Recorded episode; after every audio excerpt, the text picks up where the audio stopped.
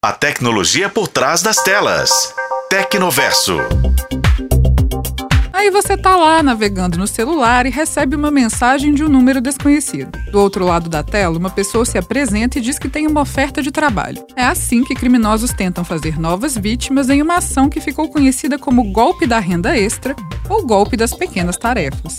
Após o primeiro contato, se a vítima aceita receber a proposta, o criminoso logo envia uma explicação. Os bandidos oferecem uma renda extra para quem curtir vídeos em plataformas como TikTok ou avaliar estabelecimentos no Google, por exemplo. Para isso, os golpistas prometem ganhos que podem ultrapassar mil reais. A renda extra inicial, no entanto, gira em torno de 20 reais. Se a vítima aceita a proposta, aí começa o golpe.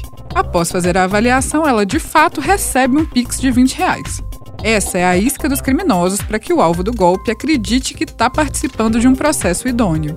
Ao fazer mais avaliações, a vítima é informada de que tem uma quantia alta a receber. Só que para isso, precisa fazer um Pix para os criminosos. Os valores demandados variam entre 120 e mil reais. E aí já viu, né? Tá dado o golpe. Então agora você sabe, se alguém aparecer com essa história de renda extra, o melhor a fazer é recusar e bloquear o contato. Na internet não é difícil encontrar relatos de gente que conta que os criminosos são insistentes e tentam forçar a vítima a continuar a conversa mesmo após a primeira negativa. A dica é já bloquear de uma vez para impedir qualquer tentativa de contato. Mas se não teve jeito e você ou alguém que você conhece caiu no golpe da renda extra, nem tudo está perdido. Dá para tentar reaver o dinheiro. Para solicitar o estorno do Pix realizado, o usuário deve acionar o mecanismo especial de devolução, criado pelo Banco Central para que vítimas de golpes financeiros recebam seu dinheiro de volta.